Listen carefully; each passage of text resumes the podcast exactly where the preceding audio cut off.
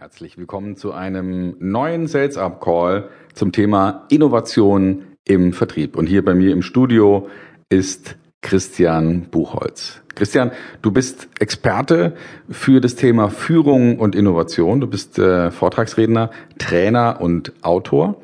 Du bist äh, als geschäftsführender Gesellschafter deiner Beratungs- und Trainingsorganisation Educando unterwegs äh, seit über 15 Jahren mit einem internationalen Team bei internationalen Kunden und das ist auch verständlich, weil du bereits in 21 unterschiedlichen Ländern gearbeitet hast. Das finde ich sehr spannend. Da werden wir hoffentlich noch drauf zu sprechen kommen, was das bedeutet, auch im Zusammenhang mit Innovation.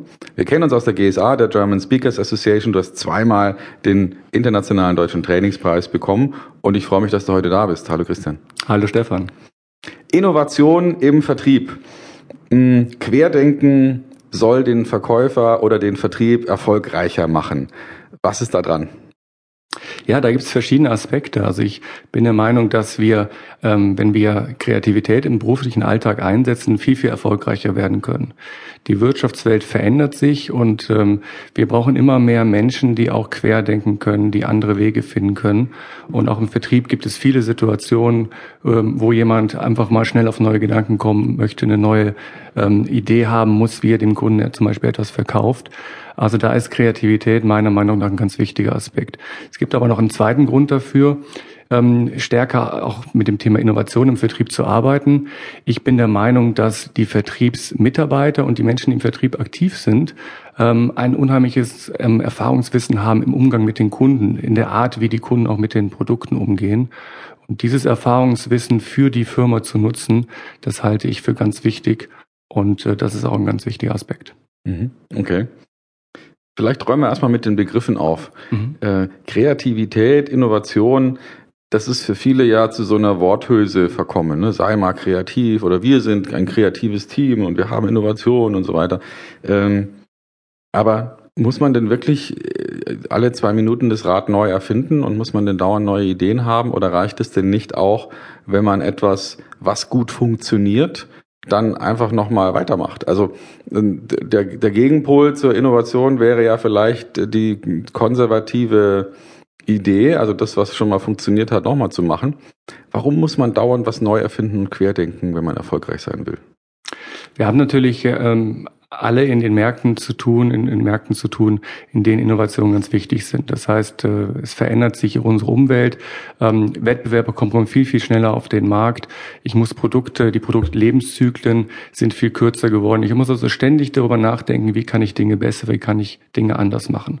Das heißt aber jetzt nicht, dass ich jeden Tag kreativ sein muss und jeden Tag immer wieder neue Ideen produzieren muss, weil natürlich eine wichtige Eigenschaft von uns Menschen ist, dass wir immer besser werden, wenn wir Dinge mehrfach machen, wenn wir Dinge gleich tun. Also das ist auch eine Fähigkeit, die wir natürlich ausbauen sollten.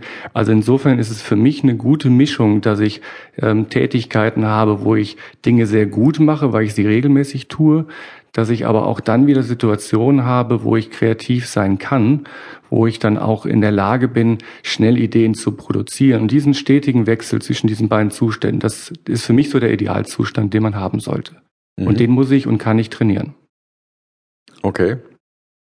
Es gibt, gibt ja zwei unterschiedliche Herandenkensweisen an, an die sich verändernden Umwelteinflüsse. Ne? Es werden dauernd neue Wettbewerber geboren, Dinge mhm. verändern sich, neue Medien kommen, die Verhaltensweisen im, im Einkauf äh, mhm. verändern sich, Informationsdinge, also die Welt ändert sich. Ich glaube, darauf können wir uns einigen.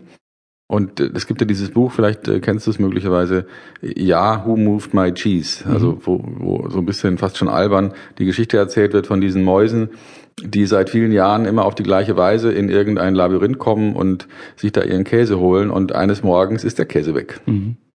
Und es gibt eben zwei Denkweisen, um damit umzugehen. Die eine Denkweise wäre zu sagen, hey, Moment mal, wer ist denn dafür verantwortlich? Steinigt ihn, führt den alten Zustand wieder her. Und die andere Denkweise wäre zu sagen, okay, die Situation hat sich verändert. Ähm, lass uns mal überlegen, wie wir jetzt damit klarkommen und, und wo vielleicht jetzt der Käse ist oder wo ähm, welche anderen Möglichkeiten sich für uns auftun. Mhm.